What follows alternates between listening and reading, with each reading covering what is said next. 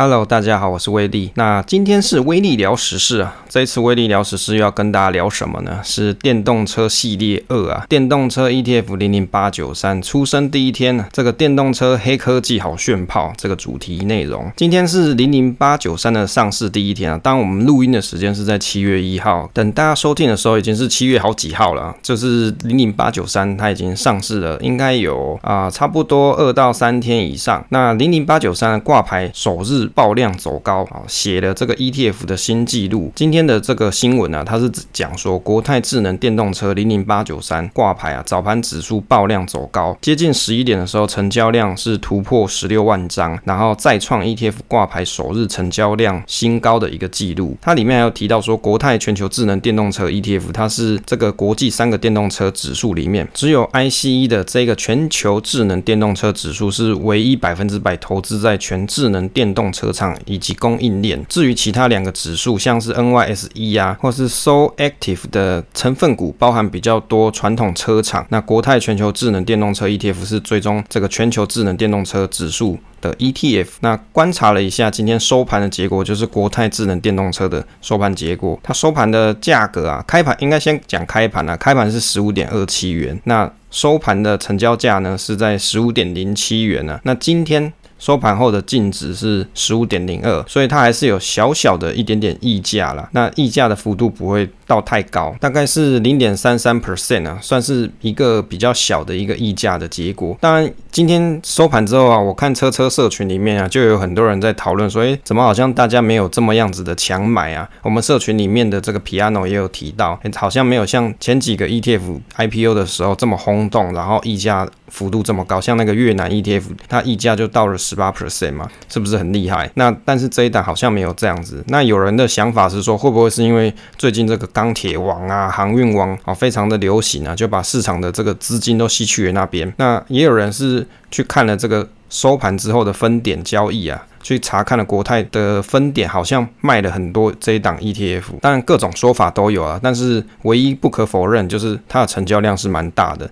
也就是说，其实事实上这个市场还是很多人在关注它的。那当然有很多人呢、啊，他在持有这档 ETF 的时候，他是真的看好这个产业的未来，不是为了赚这个溢价。那就我个人来说啦，他这一档 ETF 它所持有的成分股啊，或者是它这档追踪的指数的特色，还是蛮有代表性的。我们。后面还可以再继续观察一下这档 ETF 它的走势的状况，以及深入一点的研究。那第二个要跟大家分享一下关于这个蔚来汽车，应该是念蔚来吧，应该没念错。那我参考了新闻里面啊，它有提到说，像蔚来汽车啊，它一间就有好多间台厂供应链，例如说像是信邦的三零二三呢，是蔚来充电桩啊，应该说它中充电桩里面的这个充电枪以及线束的主要供应厂，也有建设充电桩布点的经验。还有另外像是纬创啊，它主要是出货未来汽车的这个电控模组，也就是像是电子控制系统。那建核心是三零零三呢，是汽车端子的厂商。像充电桩上面有很多的对接端子啊，很可能就是使用到他们家的产品了。所以说。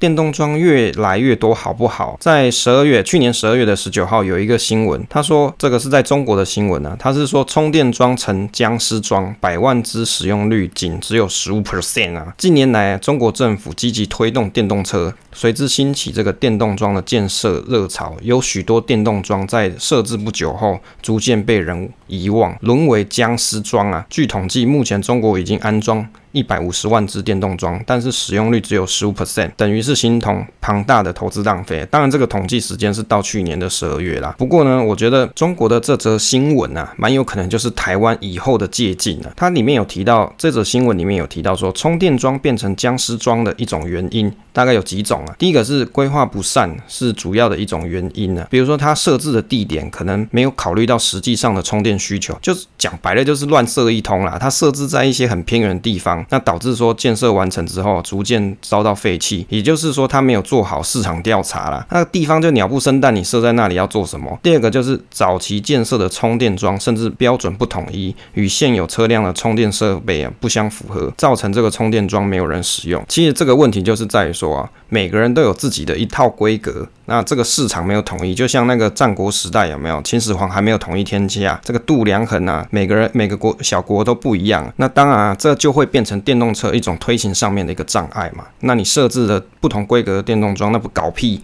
我去的这一间充完，诶，结果我开到另外一个地点，它的规格跟我现在的车子不一样，那我开去干嘛嘞？我就不能开了嘛，就没电了嘛。第三个就是有些地方啊，它所建设的充电桩是慢充型的交流充电桩你可能要充八小时到十小时的这种充电速度，让一些车主很难以忍受，这不搞笑吗？你今天开开心心出去玩，结果你开到那个地方哦，比如说我开到这个亲近农场好了，结果我就在那边充电嘛，那。要充个八小时、十小时，那还好，我可能可以可以在那边住民宿。可是我如果我今天，比如说我就从桃园开到台北好了，诶，我也许开到台北过去，我玩了一下，诶，车子真的没电了，结果我要在那边待个八个小时、十个小时才充完，这不就搞笑？根本就缓不济急嘛，我就不能再开回家，难不成我要睡在台北吗？这是所以你想哦，这种慢充型的充电桩。它应该是要逐步被淘汰的。第四个就是缺乏精细的管理跟维护啊。它里面有提到的一点就是，很多地方它的充电桩事实上是没有办法使用，也有可能它的车位是被燃油车所占用。还有啊，在这边停车，它可能有一些比较停车费比较贵的问题，它就是一种啊充电站经营管理的一些难题。在中国有一个大厦的露天停车场，它里面有十七个充电桩，有高达十个月都没有使没有办法使用，主要是因为这个充电桩的维护啊，增加人力者。成本开支，那业者在这个大厦始终没有能够，就是跟这个大厦的，也许是管委会啦，没有办法去达成一些共识，就变得让这些充电桩变成一些摆设。第三个，台湾呢有几个特斯拉的充电站啊，要跟大家讨论一下。既然说到这个充电桩，我们就参考一下，有一个网站，它就是说特斯拉。啊，G U R U 啦，Guru 吧，可能叫特斯拉 Guru 的这个网站，它里面有提到说，现在台湾一共有三十一个充电站，那 V 三的超级充电站的数量，全台湾有十个，那 V two 有十九个。我们呢，如果去参考这个特斯拉官网啊，V 三的超级充电站，它有写出它的价格费用，它里面提到，超级充电站的网路的目标是让车主可以享有比汽车啊。这个汽油成本更低廉的这个费用了，预估充电的成本的时候，如果你是假设用超级充电站的成本是每千瓦小时大概是八点九元台币，那燃油的成本是每一百公里需要八点七公升，每公升大概是二十四块台币，那车辆效率。效率来说，以 EPA 的燃油经济性标准为基础做预估的。那如果我们参考这个新闻里面的介绍，好，这新闻里面还有一篇有介绍说，五分钟续航力破百，那只需要充电五分钟就可以帮汽车增加约一百二十公里的续航里程，最快能以每小时约一千六百公里的速度为汽车充电。这里面提到 V3 的超级充电桩能够为车主节省平均五十 percent 的充电时间呢，十五分钟就可以完成充电。那以前的这种 V2 充电桩是特斯拉的电动车充电的话，充饱时间大概需要四十到五十分钟啊。当然啊，这个官网上它还会有写一个但书，就是因为你是不同的车型嘛，你又不同年份买的，这个电池的寿命又不一样，所以这个充饱电的时间可能会有一些差异。那提到这个超级充电站的版本差异哦，我去研究了一下，在网页里面有说到说 V2 版本的充电机。它是有两个充电桩，可以给两台特斯拉充电。那充电机的充电能力大概是一百二十 k 瓦。那它会切成四等份，然后依据两个车子的电力来搭配做配电。例如说，比如说 A 这台车它电量比较多，可能分到一份电；B 这台车它比较没电，就分到四分之三的电。所以啊，这里面新闻里面还跟大家介绍说，如果你发现有这个充电站里面的 A 充电桩有人充的话，其他的充电桩还有位置，就不要去挤同一个充电桩。另外还要提醒大家，充够就好，不要充饱去占位置，真的很实际也很无奈的一种感觉啦。我就觉得，如果大家今天开开出心心出去玩，结果你好不容易到了你你的目的地之后，你要去充个电，你还要去考量到说，哦，我现在这个充电，我我充八十就好，八十 percent、七十 percent 就好，我不要充到太满，我要让给别人用哦，或者是我看到 A 这个充电桩已经有人放了车子在那里充了，我就不要去占它位置，我要去下一个。充电桩充有没有这么无奈啊？这样子怎么会想要出去玩？V 三的这种超级充电桩啊，它的充电机有三个充电桩，一共是两百五十 k 瓦的充电能力。那它有一个新功能，就是可以结合整个站点的充电桩的充电能力做分配。如此一来，车子不管停在 A、B、C 哪个充电桩，那它的充电能力都相同，还可以用不同充电机的电量一起拿来配电啊，这样整体充电站的充电效率就会更高。我的心得是说，特斯拉的超级充电桩 V 三的版本可以在十五分钟充饱电。啊，充饱，举例来说，像是一台新的特斯拉的话。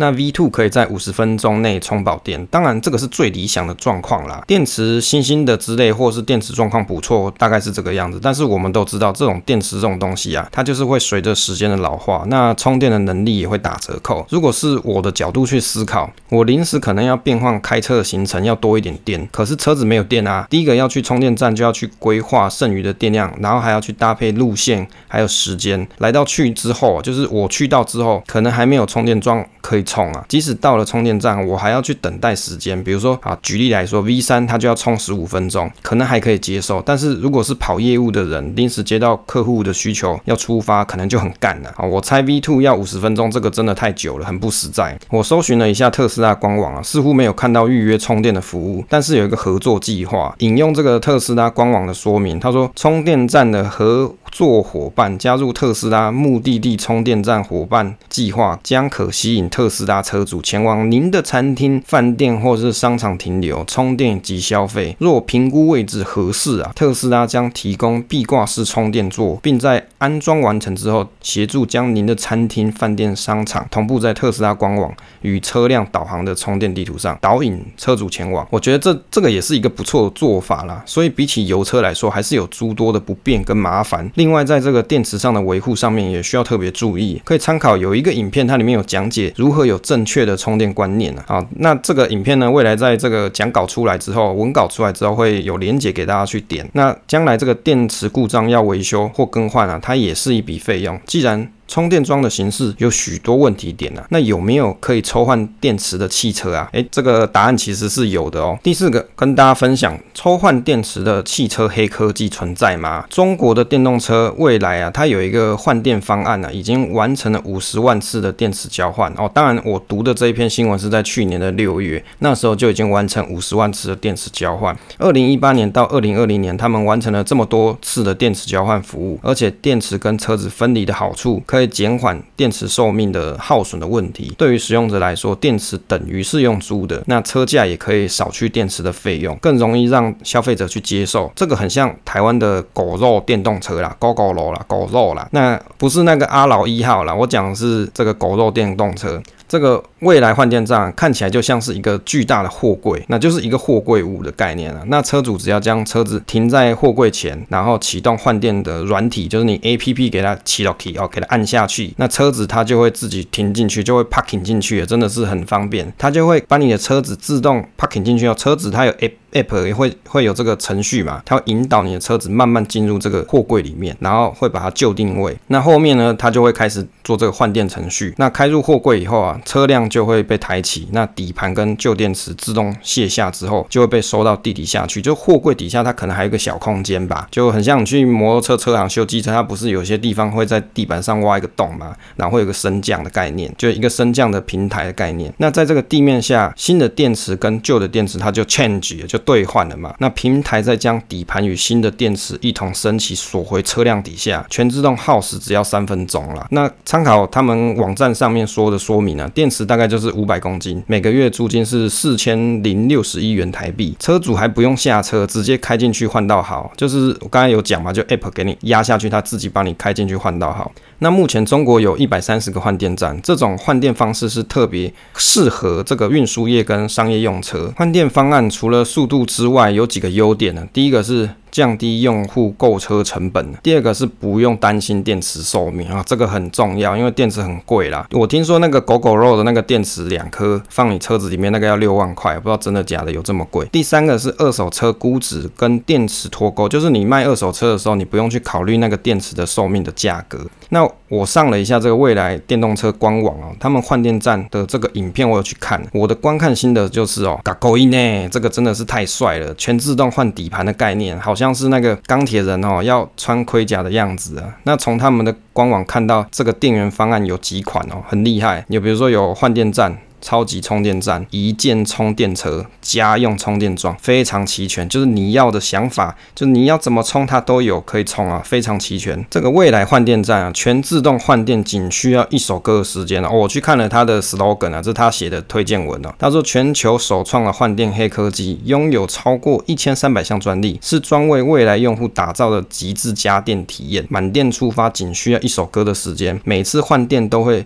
进行三电自检。我不知道什么么是三电自检啊，反正就是它有一些 detect 机制去确保这个电池装上车没有问题，确保。车子跟电池始终处于最佳的状态。这个未来充电车啊，充电十分钟，续航一百公里。未来全新研发的灵活机动家电方式，就像一个超级充电宝。而中国人很有趣哦，我们台湾是叫做行动电源嘛，中国人他们都叫做充电宝。有一次我去上海出差啊，这入关检验的检验人员呢，他就跟我说：“充电宝儿拿出来。”那我就想说什么宝啊？哪个宝？我神奇宝贝我哪有这个东西啊？后来我才发现说，哦，前面人家他都把这个行动电源拿出来了，好，所以这个充电宝就是行动电源了。继续讲这个未来充电车。它像是一个超级充电宝，能够赶到用户身边提供家电的服务。APP 这个一键下单，充电车就来上门找你，彻底告别充电等待，释放你的时间。我觉得听起来这个它根本就是这个电动车的救护车嘛，就是你可能要在路上没有电，这个掰卡在那边的时候，它就来救你，马上帮你加电。就好像你有时候骑摩托车发现说，哎，怎么电瓶没有电发不动，你会 call 那个，比如说机车行的老板啊，来过来帮你推车之类的，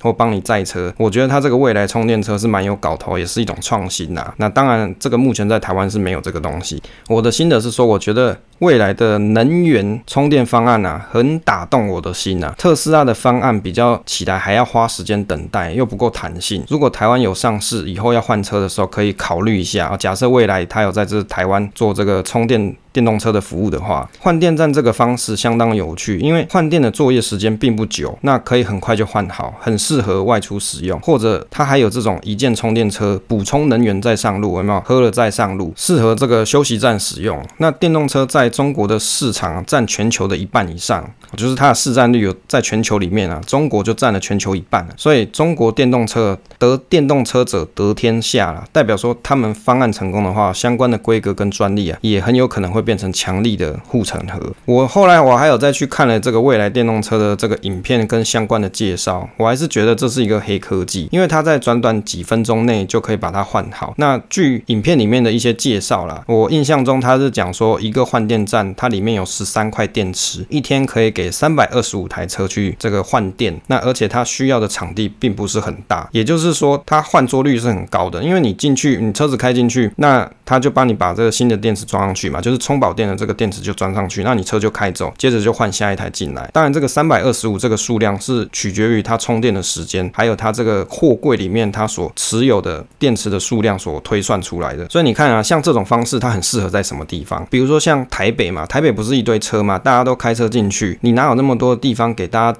在那边停个，比如说五十分钟充电好了。那如果你是换电的模式的话，你可能开进去，也许像他所说的一首歌的时间，你就车子就换好电，你又可以重新出发，是不是很快？但是我我认为啦，像这种。充电货柜的这种服务啊，它有一个很大的问题，就是它这个换电站啊，它到底是不是 maintain 的很好？如果说它里面的电池没有持续的更新，或者是它换电的这种这个系统啊，它如果临时出现了故障，它是不是很难排除？哦，那当然这些问题目前我在中国的网站或是一些影片里面并没有看到，因为我认为它这个换电的方式，它的确是一个很好的方法。问题出在这个换电的服务，它这个系统是比较复杂一点，你自己去想，它要全自动去做更新嘛，它还要有一些机器手臂去帮你做底盘的吊起，还有电池的放入，这些都是比较精密的一些啊、动作啦，是没有办法说很 rough 的就可以操作完成嘛。它，所以我们才会认为它是一个黑科技的存在。第五个，会不会想买电动车跟买电动车 ETF？如果就针对买电动车 ETF 这件事，我个人是觉得新上市的 ETF 都还要评估观察一下啦。那如果觉得它的表现状况也还不错，就是这个产业的发展也还不错，进展也不错，那也可以考虑。一些小量投资开始，不过就现阶段来说，因为不太确定各项未来的科技，例如说这个未来的科技有像五 G 嘛、AI 啊。还有电动车这些未来发展看起来都不错的项目存在。所以现阶段如果以投资科技类股方面来说，还是会先以投资 QQQ 为主。但就我的角度来看，电动车的未来发展比较有机会普及，跟有机会成为全球电动车龙头的机会，蛮有可能是在中国的电动车公司啊。就目前的观察心得来看，其实逻辑就是电动车就是车，你要开帅，你应该买油车。电动车的设计就是代步，除非说未来有出竞技用的电动车，超强马力、扭力跟续航力。大家小时候应该有玩过这个轨道车，你就会知道，轨道车的马达可以自己卷气包线，跟换强力电池来让轨道车的马达扭力提升。未来如果有类似这种设计的电动车，可能就是运动开爽或是比赛用车。中国目前推出的电源方案比较有弹性，而且电池的费用如果搭配换电站的方案，电池也可以用租的方式，让电动车的推行更容易。其实说实在，电动车上面啊有很多安全的设计，或是联网设计来看。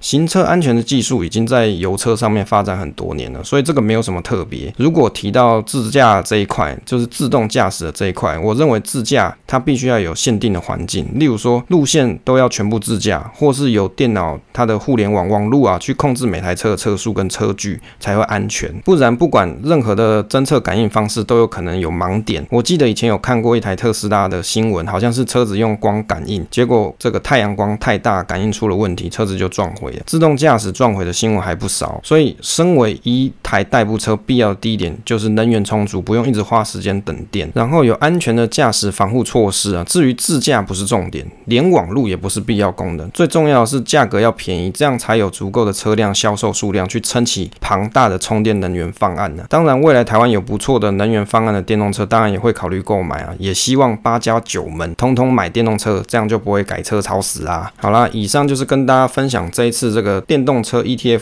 第一天上市，以及啊电动车里面有哪些黑科技，跟大家做分享。以上就是这一期的内容啊，后面可能还会再做一些关于电动车的一些研究，那就后面再跟大家做分享喽。